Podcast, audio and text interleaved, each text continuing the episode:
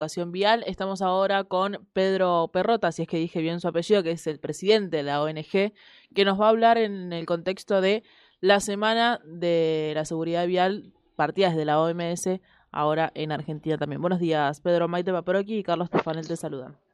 Hola Maite, hola Carlos, buen día y gracias por el llamado. Muchas gracias a vos. Bueno, eh, primeramente, ¿qué es la Semana de Seguridad Vial, por lo menos ahora en Argentina, y qué se propone en esta fecha? A ver, en realidad eh, eh, la Organización Mundial de la Salud establece la semana del 17 de mayo como la semana de la educación de la seguridad vial. Eh, de hecho es la sexta semana porque es el año, el sexto año consecutivo que, se viene, digamos, tomando esta semana como o con diferentes iniciativas para el tema de la seguridad vial. Particularmente en esta semana se está proponiendo eh, disminuir la velocidad en las grandes urbes de 40 kilómetros por hora a 30 kilómetros por hora, ya que varios estudios que se realizaron en, diferentes países eh, establecen que al momento del impacto, en, esa diferencia de 10 kilómetros menos, eh, la gravedad de las lesiones que adquieren las personas que participan del hecho es mucho menor. Entonces, desde ahí es que estamos acompañando esta propuesta porque eh, es considerable el, daño menor que se logra con, solamente 10 kilómetros por hora menos. Bien. Hoy a la mañana nos despertábamos con una noticia, me parece, si no me equivoco, de Córdoba, eh, de un chico que iba al volante tomando alcohol, tenía 2.5 grados de alcohol encima, eh, grabándose mientras manejaba, choca y mata a una persona. Eh, y estas son cuestiones que cada vez vemos más seguido. No sé, no sé si es por la viralización que tienen por redes sociales o por la cantidad de casos que hay. Mira, eh, en realidad eh, estamos desde hace varios años ya con esta problemática y, por eso también los números. Mira, voy a contar algo de, Corazones Azules. Nosotros somos una, una ONG que nos dedicamos a la, a la educación vial, a la estadística, y a los trabajos de concientización eh, para mejorar las políticas públicas. No somos familiares de víctimas, de hecho no hacemos asistencia a la víctima, simplemente trabajamos la, educación vial eh, con, otras organizaciones, con bomberos, tenemos firmado convenio con el Ministerio de Seguridad de la Provincia de Buenos Aires, con la Secretaría de Transporte, con colegios de médicos. Eso nos permite tener una visión mucho más amplia y cuando empecemos a hablar o cuando empezamos a hablar de la estadística, empezamos a asustarnos. Ejemplo, es la, la primera causa de muerte eh, de jóvenes de, 15, de, perdón, de 16 a 34 años es el, es el incidente vial. Em, y hay un 60% de las personas que, a ver, y de las personas que adquieren una discapacidad, el 60% es por un incidente vial. Entonces, la verdad que tenemos números muy fuertes.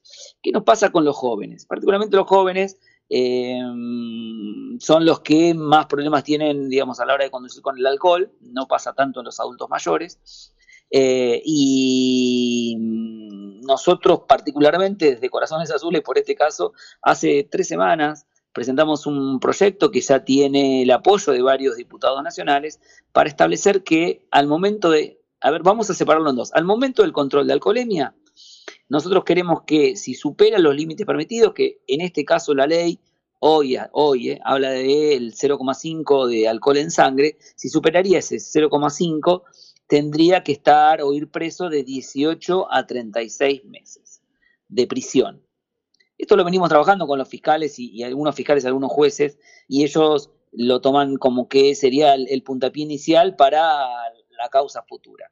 ¿Qué quiere decir, digamos? Control de alcoholemia, te retengo el auto, te retengo el registro y vas, digamos, quedarías detenido eh, a disposición del juez hasta que dictamine. Con un agravante que si el juez dice, bueno, mira, vas dos años, tenés que tener dos años de prisión, sabemos que es, que es, escarcelable, pero el agravante es que por el doble de esa sanción no vas a poder conducir. Esto, esto es lo básico. ¿Por qué? ¿Qué pasa? Si después de esto em, hay, hay otra persona que conduce y mata a alguien, ya sabemos que la base de, la, de, la, pena van a ser los 36, los 36 meses. Así que todo lo que le dé el juez superior a eso va a quedar la gente detenida. ¿sí? No va a ser escarcelable. Claro, eh, o sea que lo que sería eh, un homicidio culposo eh, se va a pasar a ser homicidio mm, primer grado. Entonces, ahí, ahí aparece. Claro. o, homicidio simple porque se te acumulan dos causas, o sea, una porque haber conducido ebrio y otra porque por, por la consecuencia de haber estado manejando así.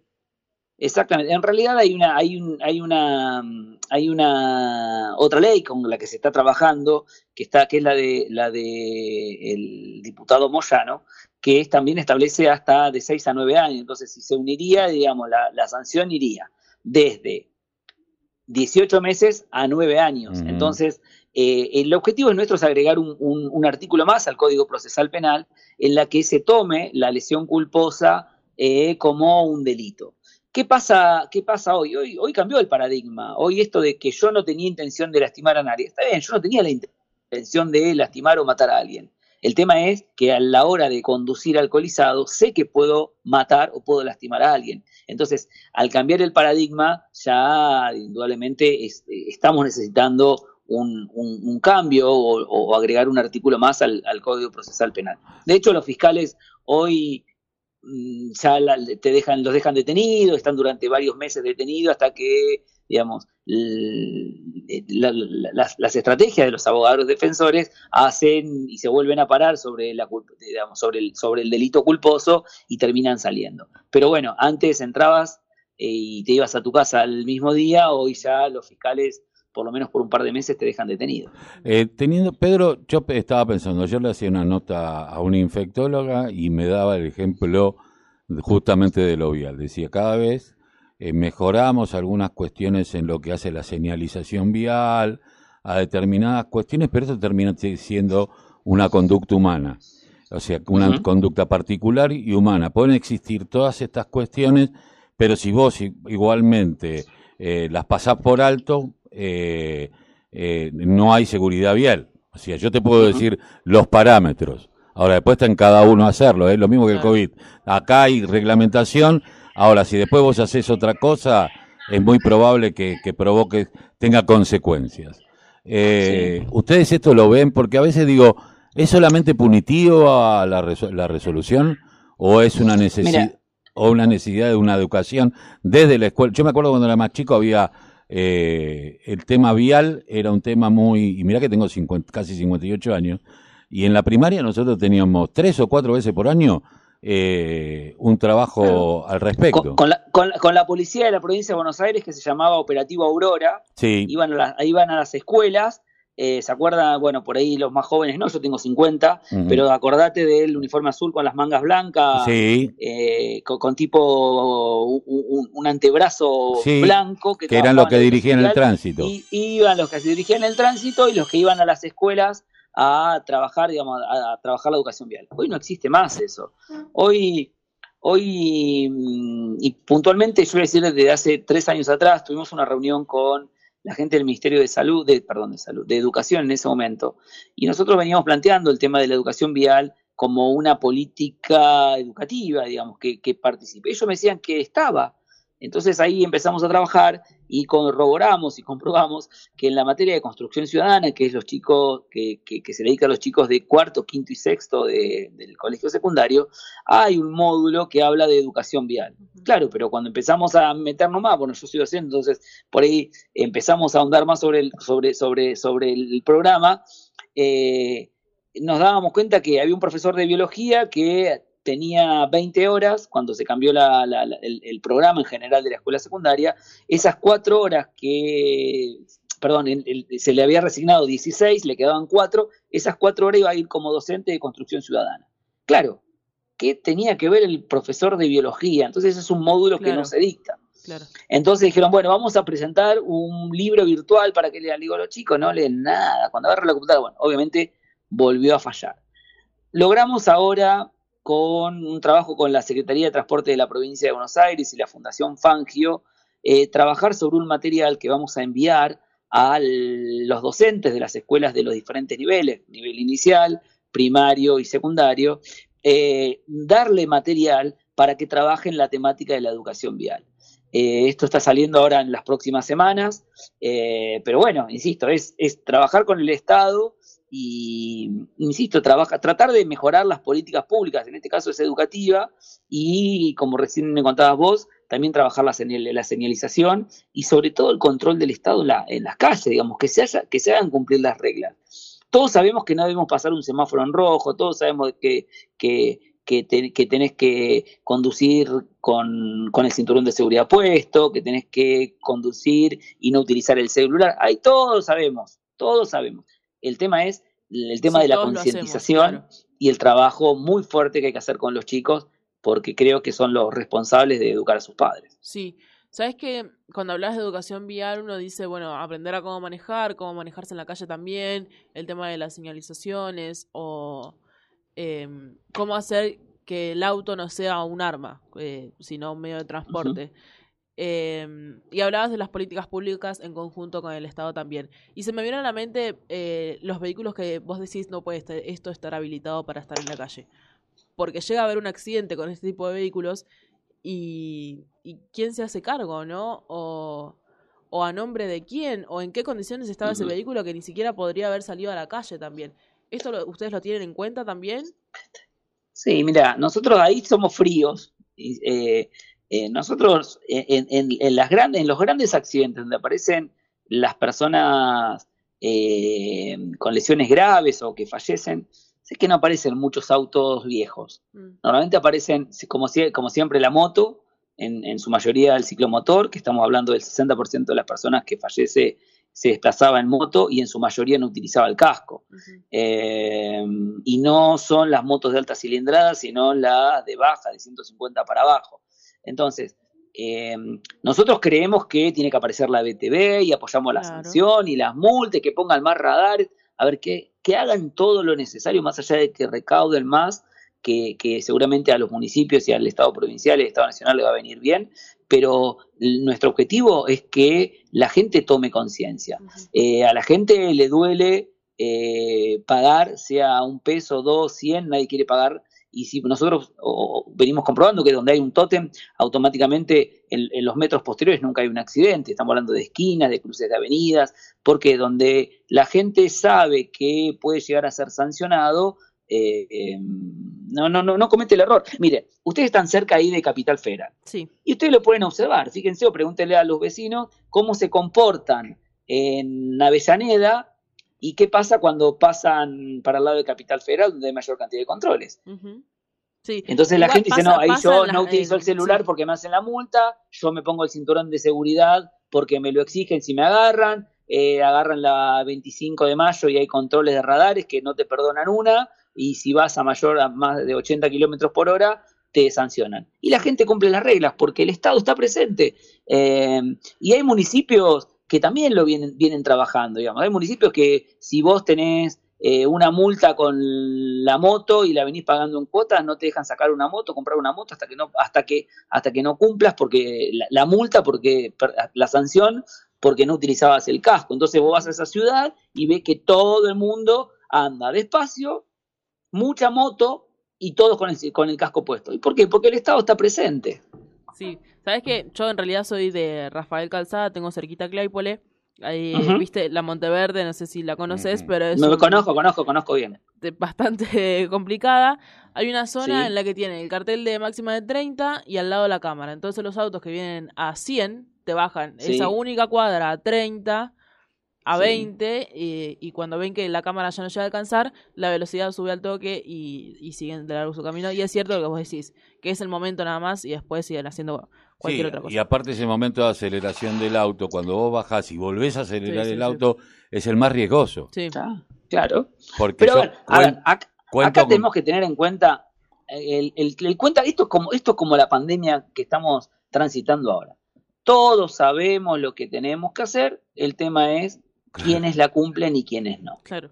Todos sabemos que no puede haber fiestas clandestinas y hay gente que se reúne igual. Y también vamos a hacer, vamos a hacernos cargo como adultos mayores, voy más con Carlos que con vos, Maite, de, cómo criamos a nuestros hijos. Exacto. ¿Entendés? Porque, a ver, yo tengo tres hijos, dos, dos grandes, de uno de una de 23 y uno de 19 y una chiquita de 8. La chiquita de 8 está bien, pero el de 23 Y yo la verdad que no lo dejo. O sea, no, me voy a una fiesta, no, no a ninguna fiesta, a ver. Y me hago cargo de ser el padre. Yo no puedo pretender que el Estado, la escuela, eduque a mis hijos. Eh, Claro. eh, cuando va cuatro o cinco horas durante los años comunes a, a la escuela, después yo lo tengo 19 o, o No, 20 horas a- conmigo, entonces soy el mayor responsable de la educación. Eh, Eh, eso es lo que nos pasa ahora, digamos, ay no, porque ¿qué voy a hacer? Mi hijo se fue a una fiesta, se juntó con unos amigos, y no tiene que hacerlo. Bueno, pasa con lo vial lo mismo. No, yo prefiero que la previa la haga en mi casa, pero después le presta el auto para que salga chupado. claro, no, Entonces, y que la pará, previa. loco, a ver, y la- después, pará, y lo peor es que después lloran.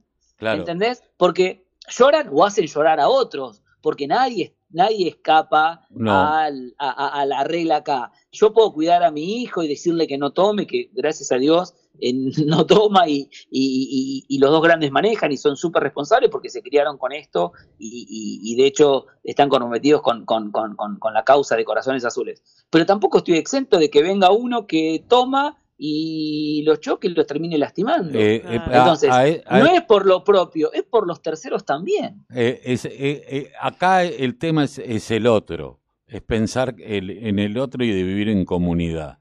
Yo no digo, yo siempre digo que vivir en sociedad no, porque hay- en las sociedades hay socios mayoritarios y minoritarios, Eh, pero en la comunidad eh, nos iguala en el concepto de mantener determinadas reglas. Yo tengo hijos adolescentes a los cuales es muy difícil decirle, viste que como se decir que no, y no, no podés porque no podés, y por qué me toca a mí, porque te tocó a vos, eh, porque también me toca a mí en algunas otras cuestiones.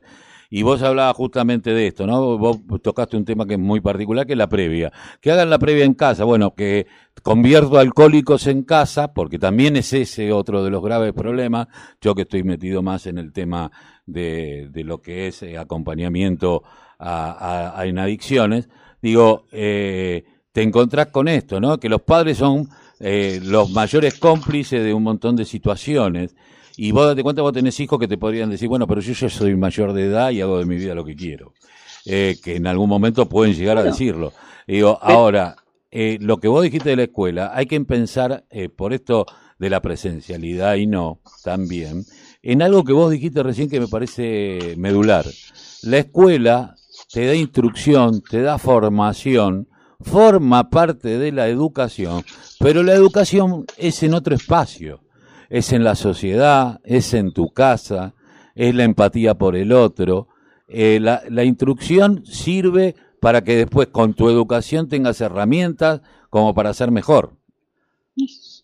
Es así, a ver, yo me acuerdo, mientras vos hablabas, Carlos, me acordaba de, de Agustina que cuando estaba terminando la secundaria, estaba en primera año de la facultad, me acuerdo que salía con, la- con las amigas y dice, papá, eh, teniendo su auto, me decía, ¿me llevas y me traes porque voy a tomar cerveza? Claro. ¿Y sabes qué? Pará, con un agravante, que sabía que, que particularmente no podía vol- volver doblada a mi casa porque Claro, iba, iba, iba, iba, iba, iba, iba a tener un, consecuencias. un- un- problema. una consecuencia. Eh, porque después le sacaba el auto, había cosas como, como que no estaban pactadas. Y yo iba y, no, ¿qué tomaste? No, tomé cerveza, pero normal, digamos. Entonces, digamos, yo preferí, prefería levantarme a las 4 de la mañana eh, para, para ir a buscarla o llevarla temprano y ir a buscarla a las 3, 4 de la mañana cuando ella me mandaba mensaje y que venga conmigo y veníamos bien. ¿Entendés? ¿Qué pasa? Y es lo que nosotros lo planteamos.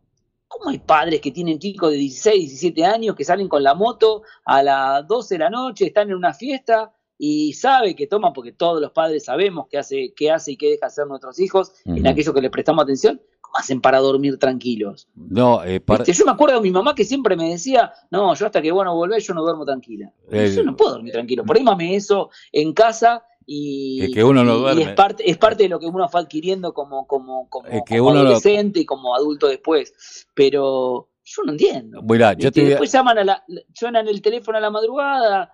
Eh, Claro, y antes no tenían y vienen las malas noticias. Bueno. Bueno, que se hagan responsables los padres también. Eh, vos sabés que me hace- yo no fui justamente un joven y un adolescente controlable, pero he tenido una vida bastante licenciosa, eh, sobre todo en esa etapa.